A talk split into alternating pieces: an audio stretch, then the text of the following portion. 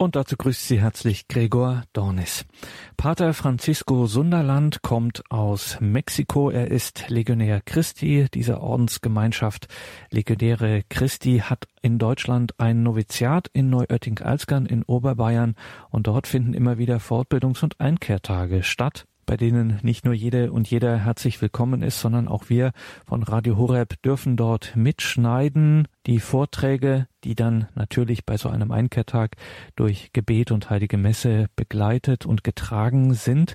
Kunst und Gebet war das Thema von Pater Francisco Sunderland bei seinem letzten Fortbildungstag wo es darum ging, dass ja Christen immer schon versucht haben, Gott auch durch die Kunst zu verstehen. Und das war in der Kirchengeschichte nicht immer ganz unumstritten. Da hat es doch einige Auseinandersetzungen gegeben. Davon werden wir heute auch einiges hören. Und warum und mit welchen theologischen, mit welchen biblischen Argumenten die Kirche sich sehr offen gezeigt hat für Kunst, für bildliche Darstellung. Das hören wir heute in diesem ersten Vortrag von Pater Francisco Sunderland, den er gehalten hat im Noviziat der Legionäre Christi in Neuötting als Gern Kunst und Gebet. Pater Francisco Sunderland. In dieser Fortbildung werden wir lernen, warum wir Bilder des Glaubens anfertigen lassen und was die verschiedenen Konzile der Kirche über sie festgestellt haben. Wir werden versuchen, das Verständnis von Gott, das diese Lehre begründet, zu vertiefen. In einem Kontext, wo die Autorität der Kirche und sogar ihre Theologie immer wieder in Frage gestellt wird, ist ein philosophisches Studium von diesen Bildern mehr als notwendig welche Rolle spielen Wahrheit und Schönheit als Zugänge unseres Verstandes und Willens zur Botschaft von diesen Bildern? Zuletzt werden wir Beispiele von heiligen Bildern betrachten und uns, als wir einige von ihren Geheimnissen zu entdecken versuchen, von ihnen überraschen lassen. Also wir haben vier Einheiten, um das zu tun.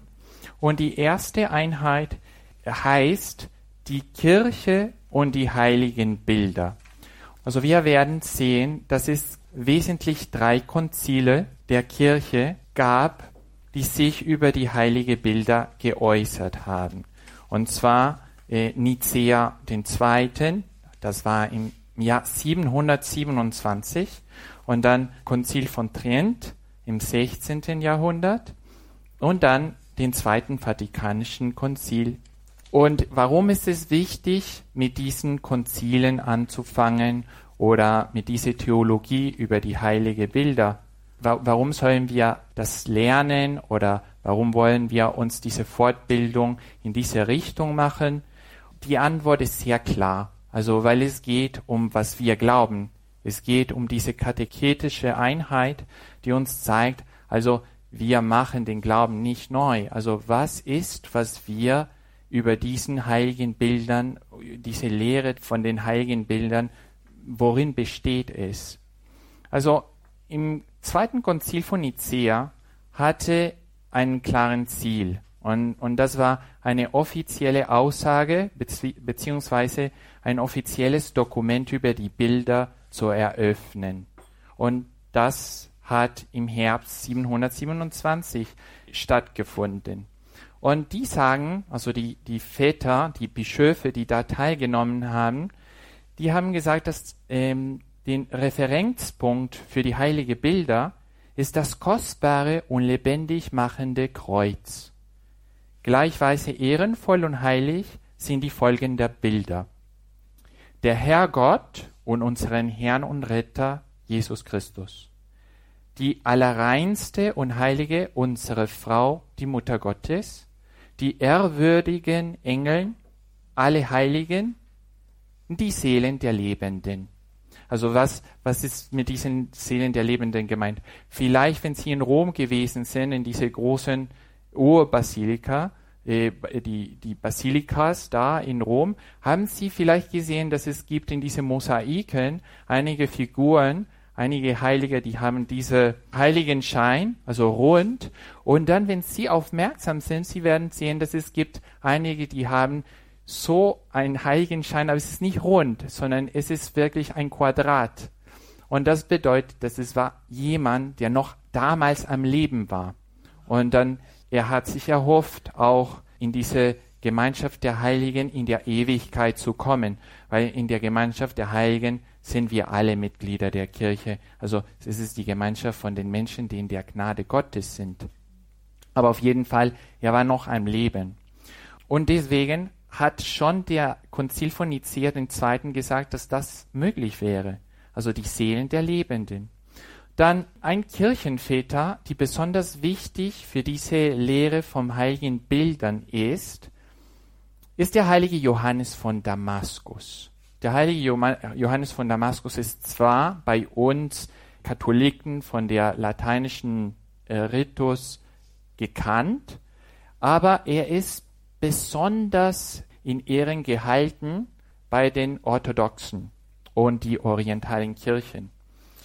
Er ist wichtig, weil der heilige Johannes von Damaskus ist wirklich als Theologe sehr tief ge gegangen und sagte, warum dürfen die heilige Bilder sein? Weil Sie wissen, zur Zeit von Nicea II. gab es die sogenannte ikonoklastische Bewegung.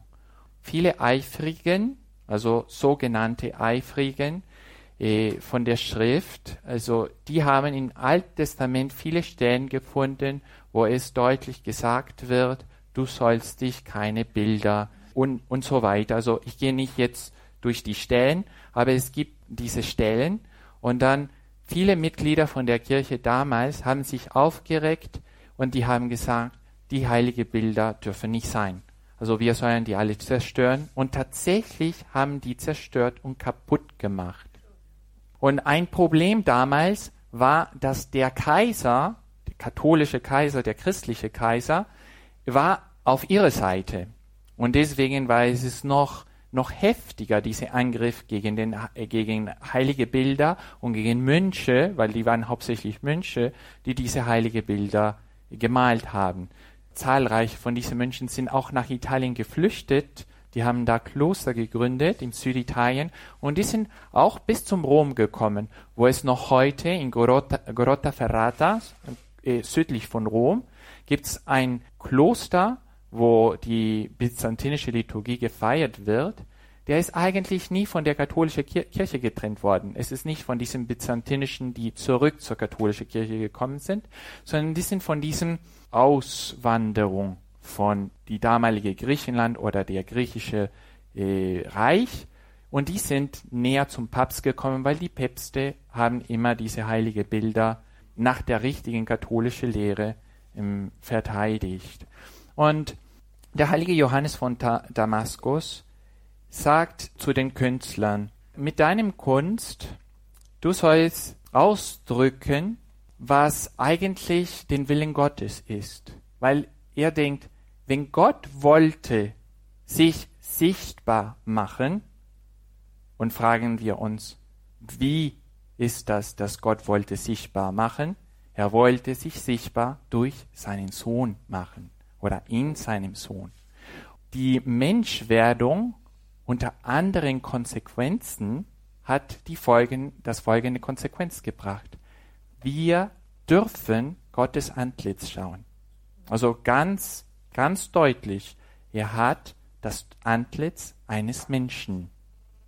Und Jesus Christus in diesem Kontext ist der allererste heilige, heiliges Bild, weil in Jesus Christus sehen wir der Gott, der uns sichtbar war, seit, seit äh, den Anfang für uns Menschen.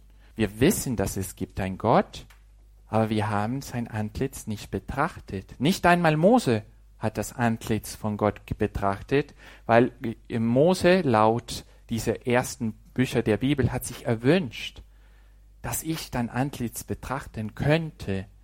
Und dann, er war wirklich ein Freund von Gott, aber Gott sagte, du wirst mich betrachten, aber von dieser Grote wirst du meinen Rücken sehen. Und er hat den Rücken vom Gott gesehen, aber sein Antlitz dürfte ihn nicht sehen, weil er ist auch nicht in, ins heilige Land gekommen. Und das bedeutet theologisch, er ist nicht wirklich zu diesem Neuen Testament gekommen. Er ist wirklich nicht zu dieser Zeit von Jesus. Also er hat nicht so Jesus von Antlitz zu Antlitz gesehen. Und das ist genau den Grund, warum wir doch heilige Bilder machen können. Mit Jesus Christus ist es nicht nur, dass er ist Jesus und wir betrachten ihn, die Person von unserem Herrn Jesus Christus, aber das Geheimnis von Jesus Christus hat in unsere Zeiten, also das heißt, nachdem er gekommen ist, auf verschiedene Weise sich ausgedrückt. Also Jesus ist im Berg Tabor gewesen. Und deswegen, wir betrachten nicht nur Jesus, sondern wir betrachten Jesus im Berg Tabor. Und wir betrachten Jesus im Berg Tabor mit den Leuten, mit denen er war. Mit Petrus, mit Johannes, mit Jakobus. Und dann Jesus ist auch in Bethlehem gewesen, als Baby. Und dann wir betrachten Jesus, das Antlitz eines Babys, der eigentlich Gott ist. Und wir betrachten ihn und wir betrachten Maria, die dabei war, der heilige Josef, der Esel, die Kuh, Engeln. Also Jesus ist in Kontakt mit der Welt gekommen und hat zur ganzen Welt eine ganz neue Dimension gegeben. Und eine ganz neue Dimension, die unter anderem die, die Welt eine große Würde gibt, also eine Würde, eine zusätzliche Würde zur Schöpfung. Schon die Schöpfung ist eine große Würde für die Welt wegen des Schöpfers. Also die sind von Gott geschaffen.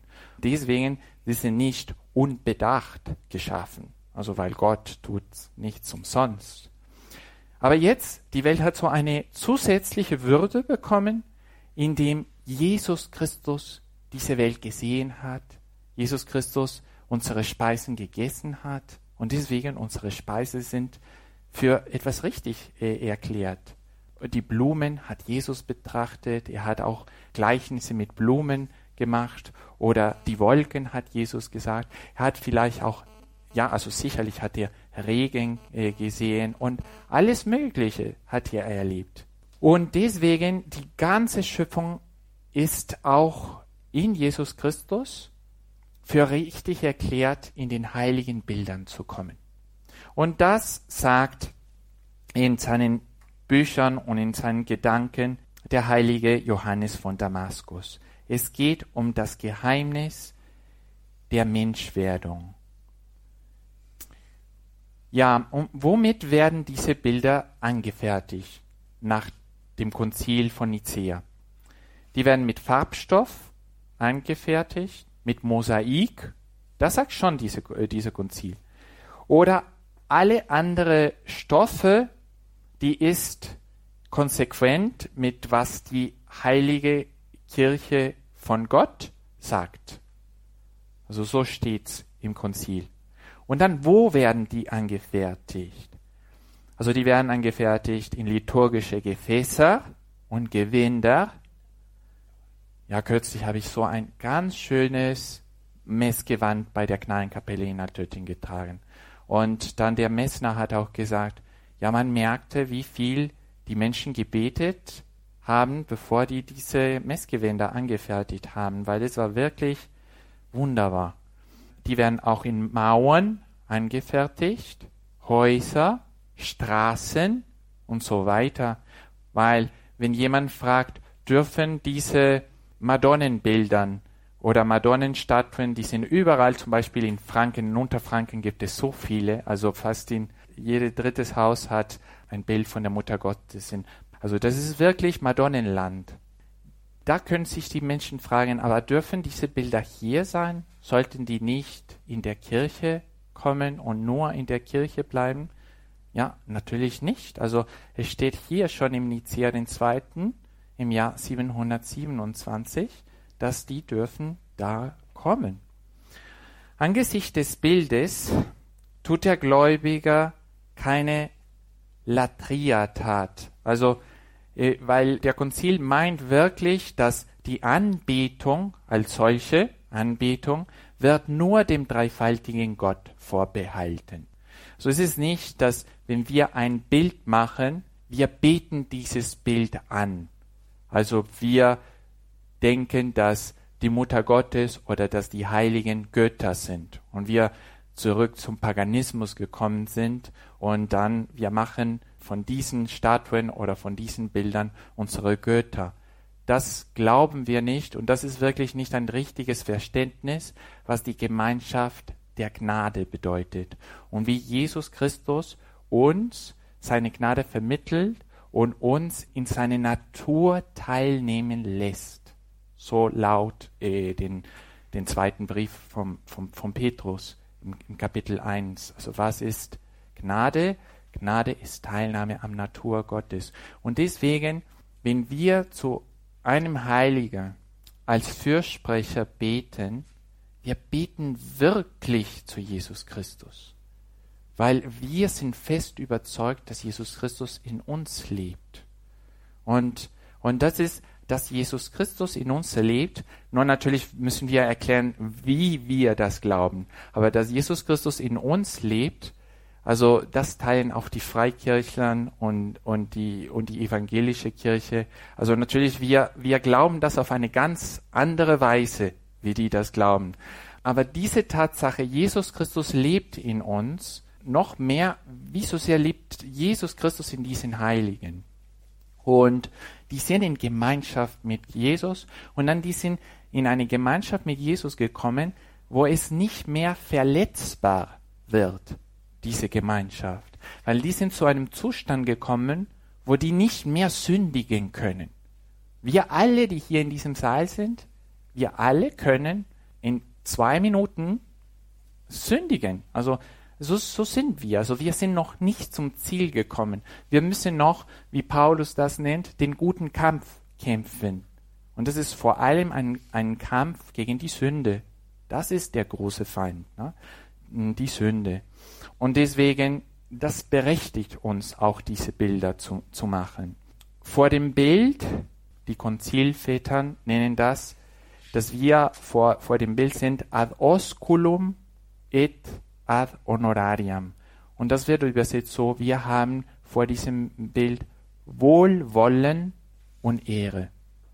Das ist Wohlwollen und Ehre, dass wir vor einem Kelch auch haben.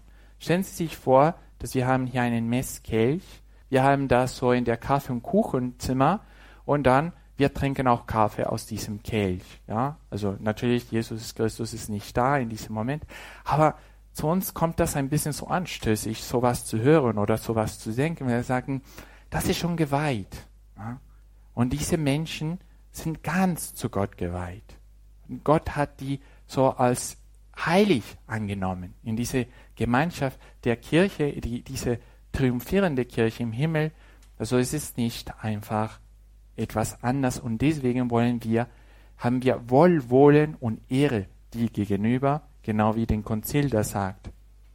Bilder sind da zu erinnern und nachahmen die, die dort fortgestellt sind, laut Konzil. Gottesdienstäußerungen ist es auch ein Thema von den, von, den, von den Konzil. Also jedes Mal, dass wir liturgische Äußerungen machen, die Bilder sind auch dafür. Kunst, Kreuz, Evangelien, Kirchen, Weihrauch. Und dann, der Konzil hat einige Argumente, warum dürfen die sein? Und dann der Konzil sagt, erstens, die dürfen sein, weil es ist die Überlieferung der Kirche. Wir haben eine Tradition und das haben die Kirchenväter immer gelehrt. Schauen Sie mal, das sagt der Konzil im Jahr 727. Und dann die sagen, das ist schon unsere Tradition, ohne zu wissen, dass die in diesem Moment oder doch wissend, dass die in diesem Moment auch ein Teil dieser Tradition wurden. Weil die Tradition hat nicht aufgehört. Also der Heilige Geist ist da bei, bei seiner Kirche bis zum Ende und Jesus Christus lebt in seiner Kirche. Und dann ein zweites Argument ist die Heilige Schrift durch den heiligen Paulus, besonders im zweiten Korintherbrief 17 und im zweiten Thessalonischer Brief 2,14. Sie können später lesen, was da steht, aber aber nur, dass sie wissen, dass sie haben auch Argumente aus dem Heiligen Schrift genommen. Aber was der Konzil hier tut, ist eigentlich ganz kohärent mit der Lehre der Kirche. Und zwar für ein Konzil der Kirche äh, sola scriptura, also allein die Heilige Schrift, ist nicht das endgültige Argument. Also das heißt, es ist ein endgültiges Argument, es ist ein starkes Argument, aber das nicht alles. Also die, die, die Konzilen auch nützen, die, was, was die Kirche immer gelehrt hat. Und eigentlich dieses Argument von der Überlieferung ist zuerst gekommen, weil die Kirche hat so die, die Bibel betrachtet, als die Bibel stammt auch aus dieser Überlieferung. Also der Neue Testament ist von den Aposteln geschrieben. Also das heißt, die Apostel Johannes haben nicht das Neue Testament gelesen. Die haben das Neue Testament mit Gott, also Gott hat das Neue Testament durch die geschafft. Also das heißt, es gibt keine vollkommene Bibel ohne die Überlieferung der Kirche. Also ich weiß nicht, ob Sie diese logische Argument sehen, äh, aber deswegen sind diese Argumenten auch sehr, sehr wichtig für uns. So, Zusammenfassung vom Konzil. So, die achte und letzte Sitzung ist von Irene, die Kaiserin, und ihr Sohn besucht worden. Also der Sohn war noch zu klein und dies, deswegen die Kaiserin Irene war die Regentin. Also sie, sie hat für den Sohn regiert. Diese Sitzung nahm statt im Schloss Magnaura über 300 Bischöfe, geleitet von zwei päpstlichen Legaten, unterschrieben. Keine neue Lehre, nur eine Bestätigung von der Lehre der heiligen und seligen Kirchenväter, die neue Heresie abweisend. Was ist diese neue Heresie? Dieser Ikonoklasmus. Also das heißt, machen wir die Bilder kaputt. Dann auch ein sehr wichtiger Kirchenväter, dessen Lehre auch diesem Konzil sehr viel geholfen hat, ist der heilige Basilius. Der heilige Basilius auch äußert sich, warum wir diese Bilder machen können oder dürfen. Er kommt genau zu diesen Argumenten vom heiligen Johannes äh, von Damaskus. Und zwar, wir dürfen Gott betrachten im Sohn, weil Gott wollte, dass wir ihn betrachten. Und wer betrachtet den Sohn, betrachtet den Vater. Und das sagt nicht nur der heilige Basilius, das sagt Jesus Christus selbst. Ja, und er sagt, quoniam rex dicitur et regis imago non autem duo regis. Und das ist ein Argument über die zwei Könige. Also, oder nehmen Sie den Beispiel von einem Foto von ein Kind von, von Ihnen. Ein, ein Sohn, eine Tochter oder eine Nichte oder ein Neffe. Und dann, wenn Sie sehen diese Foto, Sie sagen nicht, es gibt diese Foto und ich liebe die Person in diese Foto und unabhängig, es gibt auch meine Nichte oder mein Sohn oder meine Tochter. Also so, so denken wir nicht. Also wir lieben unseren Sohn oder unsere Tochter und unsere Nichte im Foto, weil wir einfach, diese Foto uns hilft, im Kontakt im seelischen Kontakt mit unseren liebe Leute zu kommen. Und das ist auch ein, ein Argument, die benutzt worden ist. So der heilige Johannes von Damaskus, eine kleine Zusammenfassung von dieser Theologie. Also die Bilder, heilige Bilder anzufertigen, ist ganz nach der heilige Schrift. Dann, es gibt eine Analogie der Bilder. Diese Analogie der Bilder bedeutet, ich muss ein bisschen in Latein äh, lesen, Entschuldigung. Vivemos si quidem in creatis rebus imagines, que sub oscure nobis revelationes divinan indicant. Und er sagt, schon in der normalen Schöpfung, was wir sehen, also ein Baum, ein Baum hilft uns zu denken, ja, wenn es gibt ein Geschöpf, dann es gibt ein Schöpfer. Logische Argument. Und wenn wir richtig denken, wir können nur einfach über diesen Fenster, also über diesen Hügel und den, den, den Wald sehen und wir können sofort auch sagen, ja, es gibt Schöpfung. Tatsächlich. Wenn es Schöpfung gibt, es gibt Schöpfer. Ein bisschen so wie es gibt einen Sohn. Und wenn es gibt einen Sohn, es gibt einen Vater. Ja. Dann der Heilige Geist ist ein bisschen schwieriger. Es ist doch eine Wahrheit, aber, aber es ist so einfach zu denken, wenn es gibt einen Sohn, es gibt einen Vater oder umgekehrt. Wenn es gibt einen Vater, es gibt einen Sohn. Wenn es gibt eine Schöpfung, es gibt einen Schöpfer. Und dann er sagt, wenn wir schon durch diese Geschöpfe zu einem Gott kommen, wie viel mehr kommen wir durch den Sohn zum Vater? Weil der Sohn ist der Abbild Gottes. Und dann Gott hieß die Materie des Universums gut und schuf sie, damit wir zu ihm gelangen könnten. Ich habe vielleicht einmal in, einem Einkehrtag diese Erfahrung, dass ich in Lourdes ge ge gemacht habe. Und zwar, ich habe auch das Allerheiligste Sakrament tragen dürfen zum, in, in Prozession und dann unten zum Pius äh, Basilika unten und dann den Segen mit, mit dem Allerheiligsten zu allen Anwesenden spenden. Und als ich also mit diesem großen und auch schwierigen Monstranz äh, gelaufen bin, ich habe nur die Eucharistie vor Augen gehabt.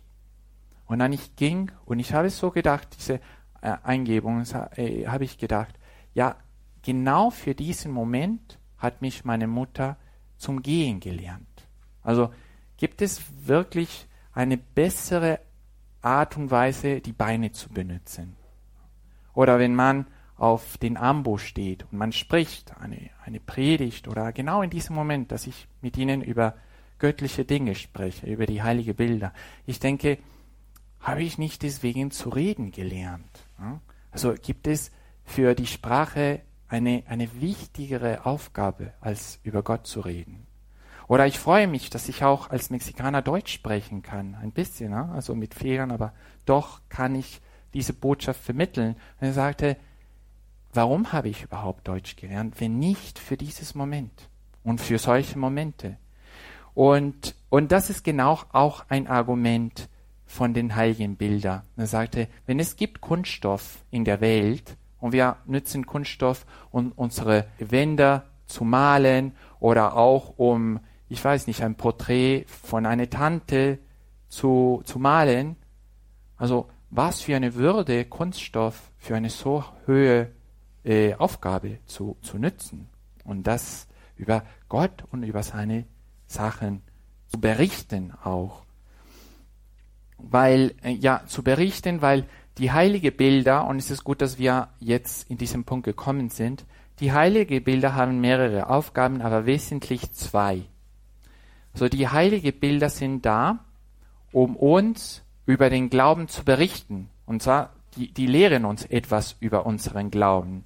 Und diese theologische ähm, Dimension von den heiligen Bildern wird immer da sein, auch wenn wir nur ein Bild von der Mutter Gottes in einer Ikone sehen. Es ist nicht nur die Mutter Gottes und Jesus in diesem Ikone, sondern es gibt so eine ganz tiefe theologische Aussage.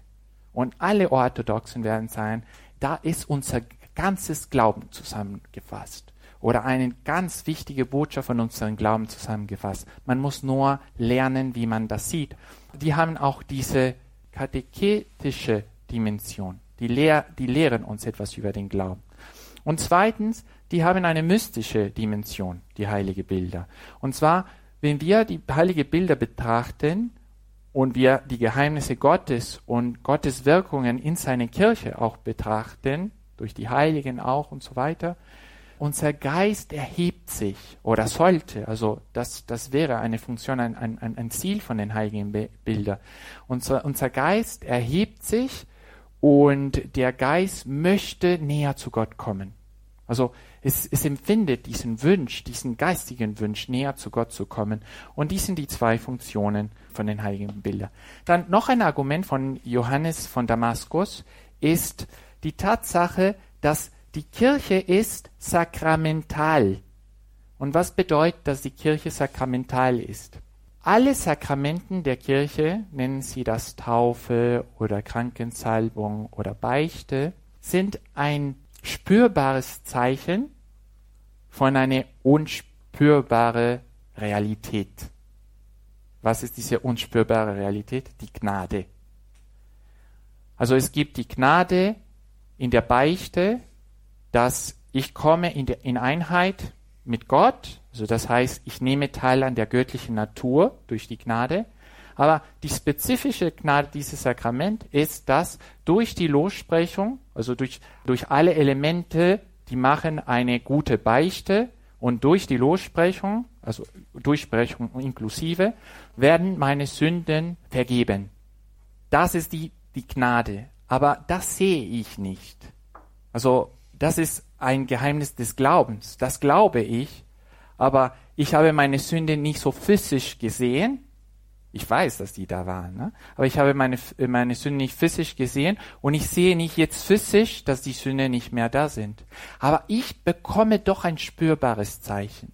Und dieses spürbares Zeichen ist auch die Stimme, die wir aus Glauben für die Stimme Gott erklären, deine Sünden sind dir vergeben. Und dann die Seele spürt, spürt, physisch auch diese Vergebung. Und es ist, das ist ein Sakrament, auch in der Einheit mit Gott. Gott weiß, wie wir in Einheit mit ihm kommen, aber in der Kommunion, in den Gestalten von Brot und Wein, spüre ich auch in meinem Mund, dass Gott und ich sind eins, dass er nimmt mich zu sich. Und so sind alle Sakramente. Und deswegen die Bilder sind voll in diese Dynamik diese sakramentale Dynamik. Also ich sehe etwas, also auch meine Sinnen sind engagiert und ich komme woanders, also eine andere Realität. Also die Mutter Gottes ist nicht diese Statue, die wir da haben. Sie ist nicht die Mutter Gottes. Aber diese Statue hilft mir, zur Mutter Gottes zu kommen. Und das ist es, so eine sakramentale Realität sozusagen. Etwas, es gibt ein, ein, ein spürbares Zeichen, aber es gibt eine unsichtbare Realität, die da hinten ist. Aber die Realität ist, ist noch realer, wenn Sie mich dieses, die, diese Ausdruck erlauben. Die Realität ist noch realer als der Zeichen. Aber wir leben in einer Welt, wo der, der Zeichen alles ist. Und das Problem ist, dass wenn wir äh, den Zeichen zu das Ganze machen, kommen wir in diese Götzenliebe, äh, weil es, es, es gibt nichts anderes. Und, und das ist auch die Mentalität der Welt. Also es gibt nichts anderes als Autos, es gibt nichts anderes als Häuser, es gibt nichts anderes als Reisen. Also man kommt nicht zu was da hinten ist. Es ist schwierig, das, was da hinten ist. Aber wir durch unseren Glauben wissen, dass was da hinten ist, ist noch größer. Ist noch besser, aber kein Vergleich. Das ist nur die Andeutung für etwas, die viel größer ist. Ich möchte nur etwas von Josef Ratzinger. Er war der Leiter der Kommission fürs Kompendium des Katechismus der katholischen Kirche. Und die ganze Nummer 5 vom Kompendium ist eine Einleitung für die Bilder. Und ich lese das, weil es zeigt uns, wie wichtig unsere heilige Bilder sind. Da schreibt Josef Ratzinger, ein drittes Merkmal besteht in der Verwendung einiger Bilder, mit denen die Gliederung des Kompendiums verdeutlicht wird. Sie stammen aus dem überaus reichen Erbe des christlichen Ikonographie. Vor der jahrhundertelangen Tradition der Konzilien lernen wir, dass auch das Bild Verkündigung des Evangeliums ist. Die Künstler jeder Epoche haben die herausragenden Ereignisse des Heilsmysterium den Gläubigen zum Betrachten und Bestaunen dargeboten und sie im Glanz der Farbe und in der Vollkommenheit der Schönheit zur Darstellung gebracht.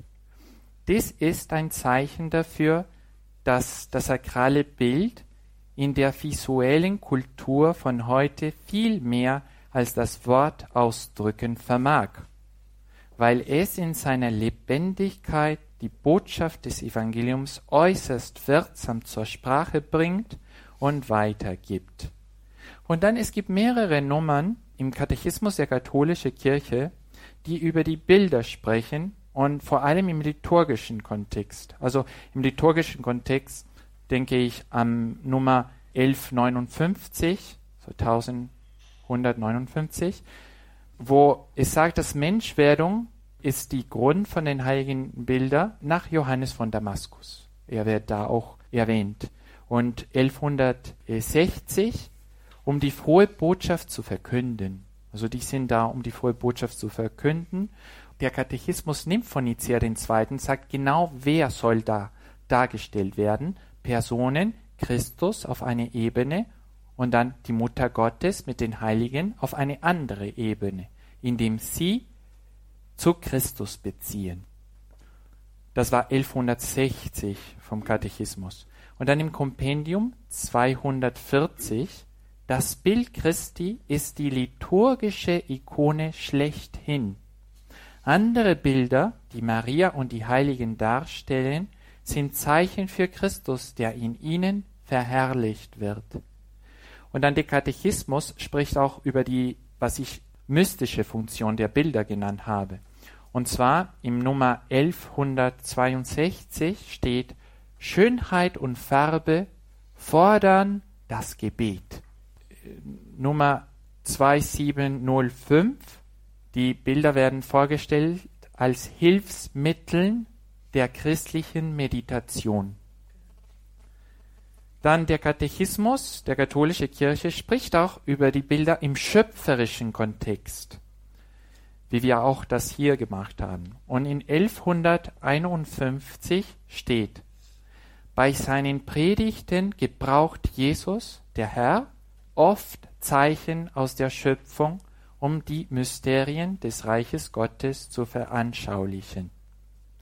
Zusammenfassend, der Katechismus der katholischen Kirche gibt uns genug theologischen Elemente, um die heiligen Bilder und ihren zwei Hauptzwecken zu verstehen. Katechese und Gebet. Und dann noch eine Kleinigkeit über Romano Guardini. Der Romano Guardini sagt in ein sehr gutes Buch, also ich, ich, das ist eine meiner Lieblingsbücher von allen Zeiten wirklich. Es ist so gut geschrieben von Romano Guardini, heißt Religiöse Gestalten in Dostojewskis Werk. Der Romano Guardini schreibt da, Schönheit ist die Weise, wie das Sein für das Herz Angesicht gewinnt und redend wird. In ihr wird das Sein liebesgewaltig und dadurch, dass es Herz und Blut berührt, berührt es den Geist. Darum ist die Schönheit so stark. Sie thront und herrscht mühelos und erschüttern. Nachdem aber die Stunde da ist, hat sie Macht der Verführung. Sie scheint zu übermächtigen wie im Spiel, weil das Bild des schönen Seins unmittelbar das Innersten berührt und entzündet. Diese Zuneigung, dass wir haben, um nicht weiter als die Bilder zu sehen, sondern im Geschöpf zu bleiben. Es ist auch gefährlich. Schönheit kann auch gefährlich sein, wenn es in, in der Schönheit bleibt und nicht weiter zu Gott geleitet wird. Und deswegen wollte ich mich an diese zwei, zwei Worten von Romano Guardini, reden und liebesgewaltig. Er hat auch hier gesagt, redend und liebesgewaltig. Weil alles, was die Konzilien über die verschiedenen Funktionen von, vom heiligen Bilder gesagt haben, ist, um zu, zu Frömmigkeit zu bringen. Also Frömmigkeit in diesem richtig, was Frömmigkeit richtig bedeutet. Frömmigkeit bedeutet, Gott als Vater schätzen zu, zu lernen und, und das zu erleben, dass Gott mein Vater ist, dass Gott mich liebt und dass ich eine echte Freundschaft mit ihm habe. Das ist die Gabe des Heiligen Geistes, der Frömmigkeit. Und dann diese philosophische Analyse von, von Romano Guardini kommt zu diesem gleichen Schluss, oder die Folge ist die gleiche. Die Schönheit und statt Schönheit, wir können hier Bild stellen, so heilige, heiliges Bild, spricht.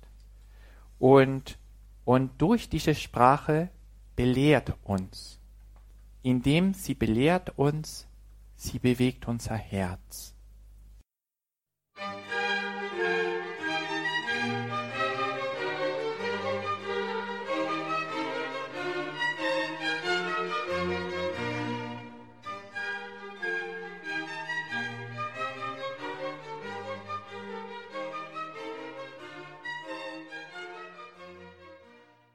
Das ist die Credo-Sendung bei Radio Horeb und Radio Maria. Heute hören wir einen Vortrag von Pater Francisco Sunderland von den Legionären Christi. Gehalten hatte diesen Vortrag bei einem Fortbildungstag im Noviziat der Legionäre Christi in Neuötting-Alzgern in Oberbayern. Sein Thema war Kunst und Gebet. Pater Francisco Sunderland. Zweite Einheit, was sind die heiligen Bilder? Hier müssen wir uns in, weil bis jetzt haben wir immer theologisch geredet. Aber in der Welt, wo wir jetzt leben, manchmal unsere Argumenten können nicht nur theologisch sein, weil viele Leute auch glauben nicht an der Bibel und sagen, ja, aber in der Bibel steht, und die sagen, ja, aber ich glaube nicht an der Bibel überhaupt. So, wie kommen wir im Gespräch mit einer Welt, die überhaupt nichts von, von Gott wissen will, aber trotzdem bemüht sich, es gibt Menschen, die wirklich sich bemühen, um die Wahrheit zu suchen und zu erkennen. Und deswegen, wir gehen zum Wesen der Dinge. Und jetzt die Frage ist, was sind die heiligen Bilder? Herausforderung der Ausgeglichenheit in, in, der, in, in diese Botschaft zu, zu vermitteln, gibt es schon von Anfang der Kirche. Zum Beispiel, wir lesen bei einem Expert in urchristlichen Kunst, der sagt, der Widerstand der Christen gegen die Götzen und ihren Kampf gegen die Vergötterung sind nie ein Hindernis ihrer Suche nach Symbolen gewesen, die den Glauben und das Leben ausdrücken. Die Christen haben von Anfang an gegen diese Tendenz, Götzen zu machen, gekämpft. Es war immer eine Herausforderung. Und trotzdem, die wollten und die brauchten Zeichen, um diesen Glauben und dieses Leben von Christus zu vermitteln. Und das war nicht einfach. Es ist so eine Unterscheidungsarbeit. Immer zu sagen, wo ist die Ausgeglichenheit, wo ist der rechte Punkt, wo ist unser Glauben. Bischof, Episkopo bedeutet der, der betrachtet, der alles in Ordnung ist. Also der, der steht in einem höheren Ansichtspunkt, damit er sieht, dass alles in Ordnung ist. Und deswegen, das ist hauptsächlich die Aufgabe der Bischöfe, zu sagen, wo ist den Glauben? Wo ist den rechten Maß des Glaubens? Und diese Götzen, diese Tendenz, Götzen zu machen, kamen, kam aus dem Heidentum. Und diese Vergötterung, also dass wir Götzen machen, kam aus dem Judentum. Also es gab diese zwei Tendenzen in der Urkirche. Die Griechen, die kamen zur Kirche und die wollten ihre Dinge machen, wie die das wussten, und die Juden, die kamen aus dem Judentum und die wollten das machen, wie die das gewohnt waren. Die Suche, das, was wir in unserer Arbeit auch suchen, also in diesem Fortbildung, ist, wo ist diese Ausgeglichenheit, wo ist den Punkt des Glaubens und vor allem, wir müssen zur Wahrheit gehen was sind die heiligen Bilder? Um das zu finden, erinnern wir uns an den Worten von Jesus Christus, wo er sagt, ich bin der Weg, die Wahrheit und das Leben. Oder wir können uns noch an diesem Satz, mit diesem äh, Satz behelfen, den unbeweglichen Bildern leisten Widerstand die lebendigen Bilder von Gott bzw. die Christen, welche Seele ist von göttlicher Schönheit erfüllt. Schönheit, die wird nicht nur im Menschen, sondern auch in der ganzen Schöpfung gespiegelt. Ich möchte über einen Philosoph reden, der sehr viel über die Bilder gesprochen hat, und zwar von Aristoteles. Er hat ein, ein Werk geschrieben, der heißt die Poetika, und in diese Poetika ergibt uns viele Elemente, die wir aus dem Heidentum mit Vorsicht auch in der Erklärung von den heiligen Bildern nutzen können. So, was ist das Wesen oder die Natur von Bildern oder für uns von heiligen Bildern? Die sind Zeichen. Und sagte, ja, was sind die Bilder? Also sie, sie haben gesagt, Maria wird da vorgestellt, Jesus wird vorgestellt, die Heiligen werden vorgestellt, aber was sind die? Die sind Zeichen. Die sind eine Referenz zum Prototyp, das heißt zum Ursprung. Deswegen ist für die Griechen, wenn die Bilder malen, die Nachahmung oder Mimesis, die nennen das so Nachahmung, so wichtig. Bilder sind eine Nachahmung. Ich male etwas nach einem Vorbild. Und dann, um etwas nachzuahmen, um etwas nach einem Vorbild zu malen, man braucht unbedingt, und das ist wirklich das Zentrum von dieser Einheit, Wahrscheinlichkeit. Es gibt einen Film über die Mutter Gottes. Und dann, es ist ein Film für Katholiken gemeint, also es ist die Mutter Gottes, aber dann im Film wird es so geschaut, dass die Mutter Gottes nicht Jungfrau nach dem Geburt von Jesus Christus war, sondern sie hatte auch andere Kinder. Und das leider ist es manchmal auch im Lauf, Laufe so, so, so eine Aussage. Aber dann, wir wissen durch die Theologie, durch Katechismus, durch die Schrift, durch was wir Katholiken glauben, dass das nicht so ist, weil wir glauben fest, dass Maria Jungfrau vor dem Geburt Christi, während der Geburt Christi und nach dem Geburt Christi war. Und deswegen, den Film ist nicht wahrscheinlich.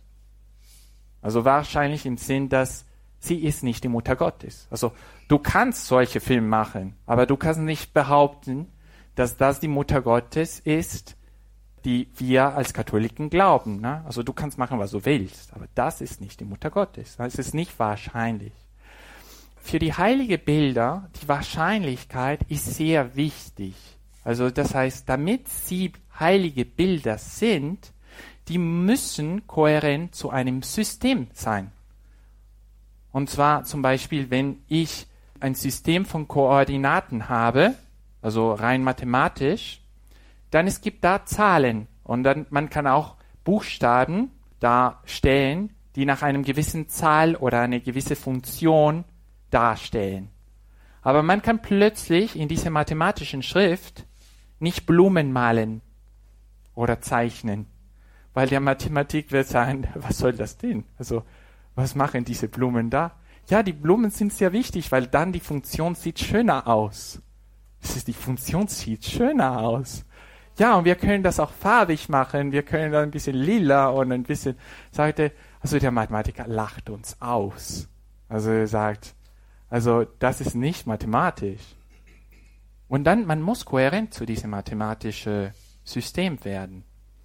Aber wir haben auch so ein sogenanntes System, obwohl es, man, es ist auch philosophisch nicht so ganz gut unseren Glauben an System zu, zu, zu nennen, weil es ist nicht ein System, es ist einfach unser Glauben. Aber, aber sozusagen, es gibt eine Kohärenz in alles, was wir glauben. Also wir, wir haben einen Glauben, es gibt ein Glaubensbekenntnis, also wir glauben an etwas fest. Und das entspricht auch, dass was in diesem Glauben kommt, muss diesem Glauben entsprechen, sonst ist es nicht ein Teil dieses Glaubens. Sie sind Blumen in eine mathematische Funktion. Oder noch einen anderen Beispiel. Sagen wir, wir sehen einen Film und dann es gibt einen Mann, der von einem Gebäude zu einem anderen Gebäude 30 oder 40 Meter entfernt ist, springt. Und dann, wir müssen hier eine, eine Unterscheidung machen. Also, was für ein Film ist das?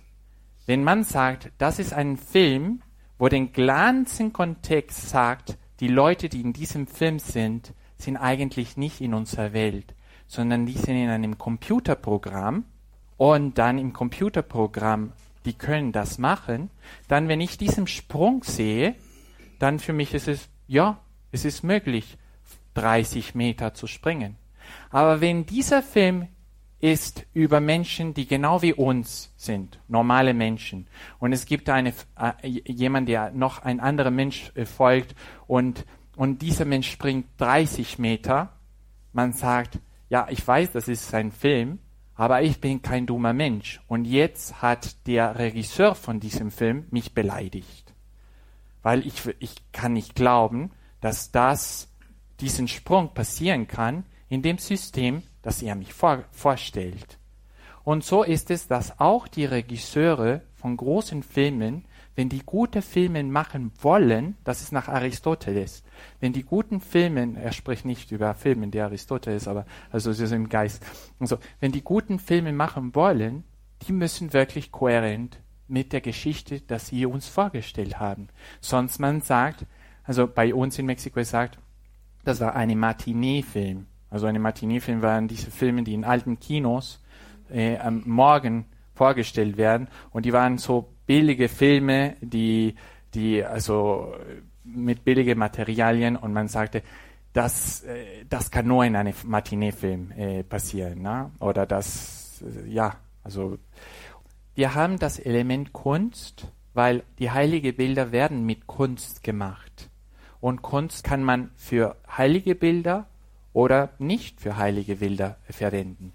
Wir haben Filmen über den Glauben und wir haben Filmen auch für Dinge, die nichts mit Glauben zu tun haben. Wir haben Statuen, wie diese Statue hier, für Glauben und wir haben Statuen für etwas, die überhaupt nicht mit dem Glauben zu tun hat. Und so ist es mit alle Kunsten. Und deswegen, wenn man sagt, es gibt eine Kunst, wie kann ich wissen, ob das ein heiliges Bild ist oder nicht? Und es gibt der sogenannte Kunst als solche. Jetzt in dieser Einheit können wir wirklich nicht tief gehen, was ist Kunst, wenn auch Enzyklopädien darüber geschrieben worden sind. Aber ich nehme an, dass wir einen allgemeinen Begriff haben, von was Kunst ist. Und dann, es gibt Kunst als solche und es gibt einige Kunstprinzipien. Und das sind die Prinzipien, zum Beispiel diese Wahrscheinlichkeit, dass ich Ihnen gelehrt habe. Und dann es gibt unserem Glauben. Das ist auf Latein ist es fides que creditur. So unser Glaubensbekenntnis, was die Kirchenväter immer gelehrt haben, die unsere Tradition, was in der Heiligen Schrift steht und so weiter. Und Sie sehen, es hier sind die Kunstprinzipien entfernt von den Glauben. Und zwar zum Beispiel diesen Film, das wir gerade gesehen haben, diese Matrix-Film. Also ist das nicht mit dem, nichts mit dem Glauben zu tun, also nichts direkt mit dem katholischen Glauben. Aber es ist ein gutes Film. Man kann die auch sehen und es ist auch Spaß, äh, den Film zu sehen. Aber ja, die behaupten nichts über den Glauben. Dann, es gibt Kunst als solche oder begrenzte Wahrscheinlichkeit. Also, wenn diese Kunstprinzipien ein bisschen in dem Glauben kommen, aber nicht ganz, zum Beispiel diese, diese Beispiel, das wir gegeben haben, so eine Maria, die eigentlich noch Kinder später gehabt habe, hat, dann, das ist auch Kunst. Das ist nicht heilige Bilder. Das sind nicht heilige. Ich sage nicht, das ist eine Lüge oder das ist beleidigend. Ich sage nur, das sind nicht heilige Bilder. Das ist eine begrenzte Wahrscheinlichkeit. Die nehmen ein Thema von einer Person, das ist die Jungfrau Maria, die nützen, die Jungfrau Maria spielt eine Rolle in etwas, die nichts mit dem Glauben zu tun hat. Oder wenn man sagt, dass Jesus Christus ein Rockstar ist. Ja, natürlich, die können so ein Bild von Jesus Christus, der spielt eine elektrische Gitarre und die können sagen, das ist Jesus Christus. Ja, aber da, das sind wir auf dieser Ebene. Die nützen die Person von Jesus Christus, aber es ist kein heiliges Bild. Das sind wir einverstanden. Diese Kunstprinzipien sind da. Wir haben der sogenannte sakrale Kunst. Und es gibt einen Moment und es gibt auch äh, Bedingungen, wo diese Kunstprinzipien sind so tief in unserem Glauben, dass es gibt eine Teilnahme an der ewigen Wahrheit. Also diese, diese Bilder, die sind so wie Sakramenten, nicht im Sinn von den sieben Sakramenten, aber die sind wirklich Zeichen, spürbare Zeichen, die uns zum Gott, zu Gott näher bringen oder die uns etwas wirklich wahr über Gott lehren. So manchmal, also das ist, also man muss sich natürlich mit einige Dinge aufregen, wenn, wenn man nutzt diese Personen, um etwas beleidigend zu sagen. Aber man kann nicht sagen, dass diese heilige Bilder sind falsch. Nein, das ist, das ist nicht gut. Sie sind einfach nicht heilige Bilder. Also das ist, das ist, was ich, das ich sagen wollte. Diese Wahrscheinlichkeit, ich, ich wollte noch ein paar Worte über diese Wahrscheinlichkeit sagen. Das heißt, das, was erzählt wird, ist kohärent mit dem System, wo das erzählt wird.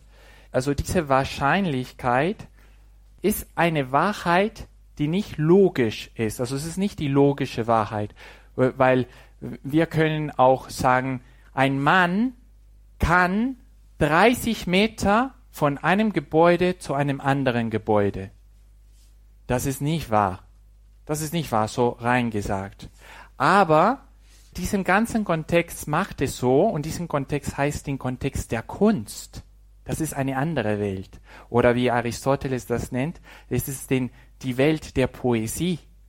Also in der Poesie, in den Märchen, alles ist möglich. Also wie oft haben wir Frösche sprechen äh, gehört, weil in, die, weil in den Märchen die sprechen, die, die Frösche. Oder wie oft haben wir zahlreiche Meerjungfrauen gesehen?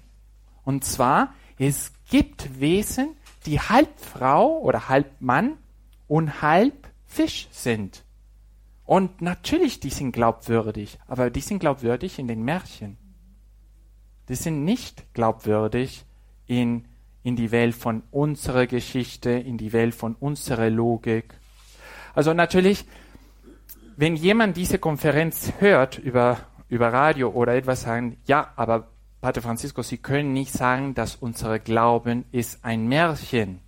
Und das es stimmt. Unser Glauben ist nicht ein Märchen. Und deswegen, es ist begrenzt, nur begrenzte Weise, auf eine begrenzte Weise dürfen wir dieses Prinzip von Wahrscheinlichkeit nehmen. So, also dem Prinzip von Wahrscheinlichkeit bleibt fest.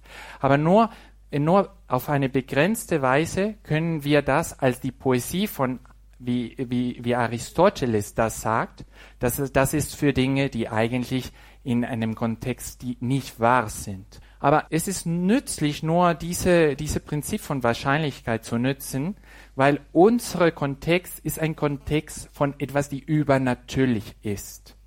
Und das ist etwas, mit dem Aristoteles hat überhaupt nicht gerechnet. Also dass das Übernatürliches, die Welt von Gott, sich offenbaren könnte. Das kam niemand in Sinn. So, das kam auch den Alten Testament kaum in Sinn. Also die Propheten haben ein bisschen wie in Schatten gesehen, dass Gott Mensch werden könnte. Also die haben das geweissagt, aber die können das wirklich nicht so fassen. Also Gott hat uns alle überrascht, als der Sohn Mensch geworden ist. Und das alles so eine, ein ganz, äh, ein ganz neues Ebene oder Niveau von Offenbarung gekommen ist. Dass Gott hat durch den Sohn gesprochen. Und deswegen ist es, es ist begrenzt. Unser Glauben ist kein Märchen, aber unser Glauben ist eine Realität, die ist fest in sich. Also, und dann, wenn wir über unsere Realität, über unseren Glauben sprechen wollen, wir sprechen im Kontext von, was steht in der Heiligen Schrift, was steht in der Tradition der Kirche, was steht in der Lehre der Kirche. Und wir können nicht unsere Glauben einfach erfinden, weil dann das Bild ist nicht wahrscheinlich in diesem Sinn. Okay, ich hoffe, dass, also dass, dass dieses klar ist, dass diese Idee klar ist. Es ist vielleicht nicht so einfach. So, vielleicht ist es auch nicht so einfach für mich, das zu übermitteln, weil über diese philosophische Ansicht von den heiligen Bildern habe ich so ein, ein dickes Buch geschrieben. Und manchmal, wer hat so ein dickes Buch, kann auch in wenige Worten nicht zusammenfassen, was in alle diese Seiten steht und in alle und aber ja, aber aber glaube, dass man kann diese, diese Idee äh, ergänzen äh, mit einigen Beispielen. Also der, der Aristoteles sagt zum Beispiel, die, die Poeten oder die Künstler sollten lieber Dinge wählen, also Erzählungen wählen, die unmöglich sind, aber wahrscheinlich, als Dinge, die fast möglich wären, aber die sind unwahrscheinlich. Ähm, denken Sie an eine, in, in die, die Unterschied, dass es gibt zwischen Geschichte und Wissenschaft in diesem Bereich des Designs. Also ähm, wenn wir, äh, als, wenn ich komme als eine Autorität in Geschichte und ich sagte, schauen Sie mal, ich bin Doktor, Doktor in Geschichte und dann ich fange an zu reden und dann ich sage, dass die, den Schlacht von Waterloo ist in Russland gekämpft worden, weil es ist einfach interessant, es ist gut auch, dass Napoleon hat den letzten Nieder, äh, äh, seine letzte Nieder, Niederlage im Territorium von Zar erlebt. Aber Waterloo liegt in Belgien. Es macht nichts, was du lieber sagen willst, dass, dass der Napoleon äh, ist in Russland. Also Waterloo liegt in Belgien. Das ist geografisch geprüft und du musst das sagen. Aber die Poete, die, der Poet ist nicht so begrenzt. Aber der Hi Historiker so, so.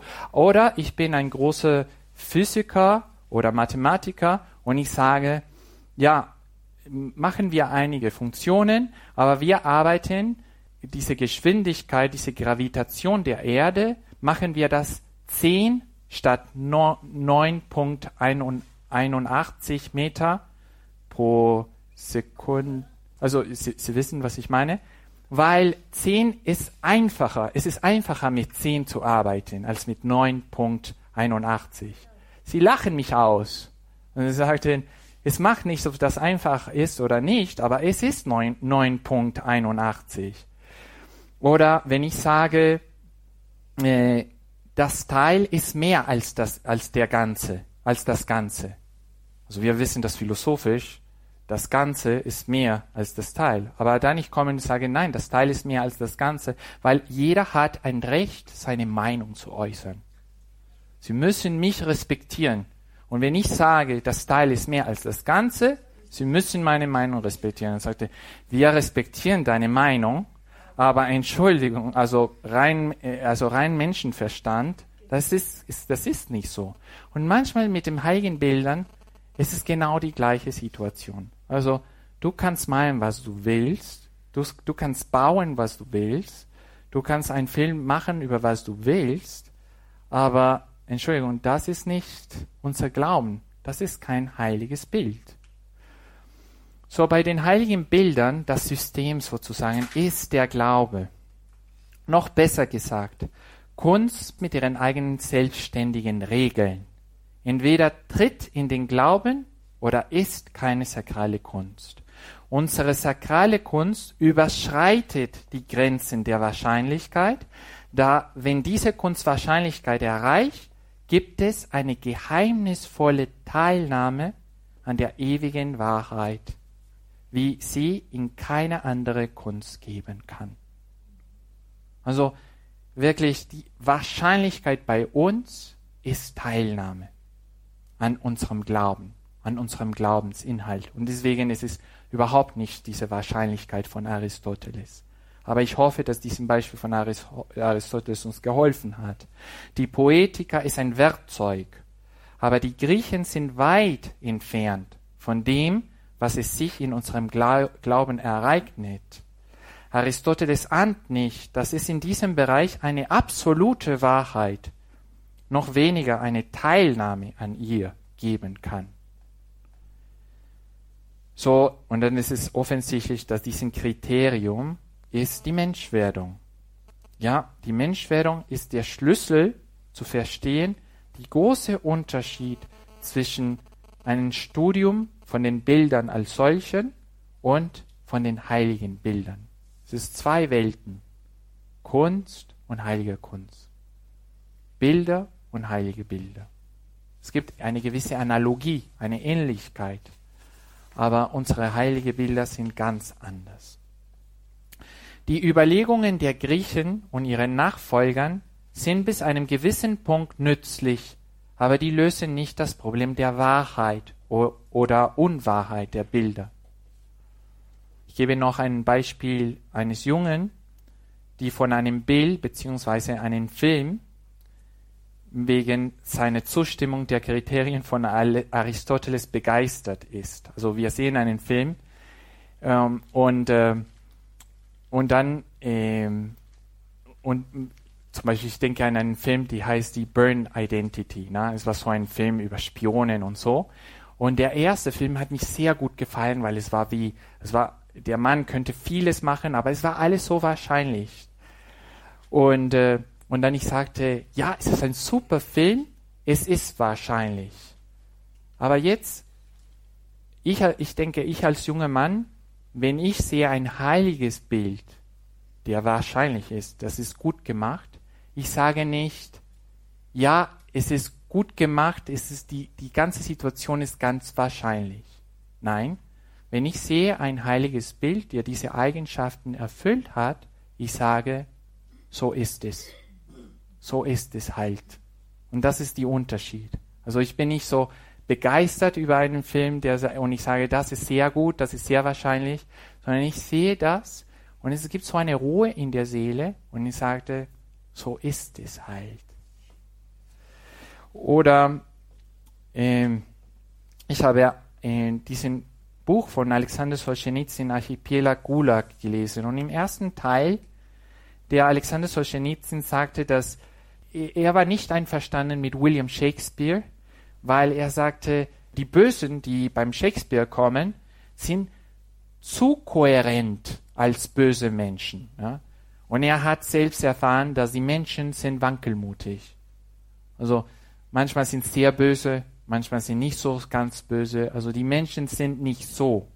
Also er fand Menschen wie in Shakespeare nicht in die Realität. Das war ein Problem bei Solzhenitsyn. Er sagte, die Menschen von Shakespeare, oh, die böse Leute von Shakespeare, finde ich nicht hier in Russland, in, in Sibirien.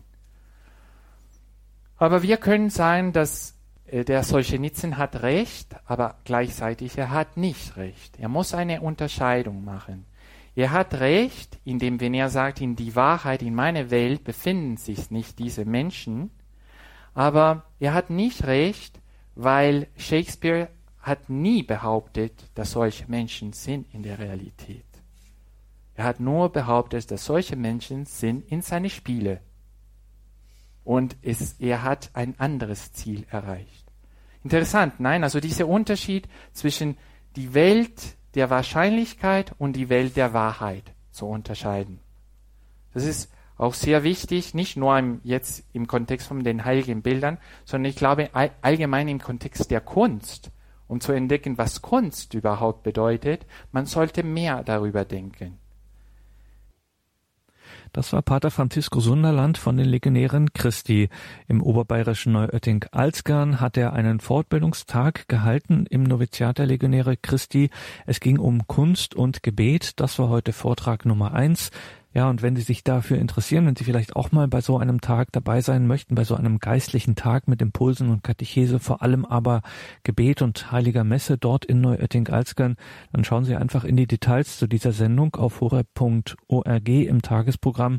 Da finden Sie die entsprechenden Links. Es gibt dort viele Veranstaltungen und auch nicht nur dort, sondern deutschlandweit zu dem Veranstaltungskalender der Legionäre Christi gibt es einen Link in den Details zu dieser Sendung auf horeb.org. Mein Name ist Gregor Dornis. Einen gesegneten Abend und eine behütete Nacht Ihnen allen.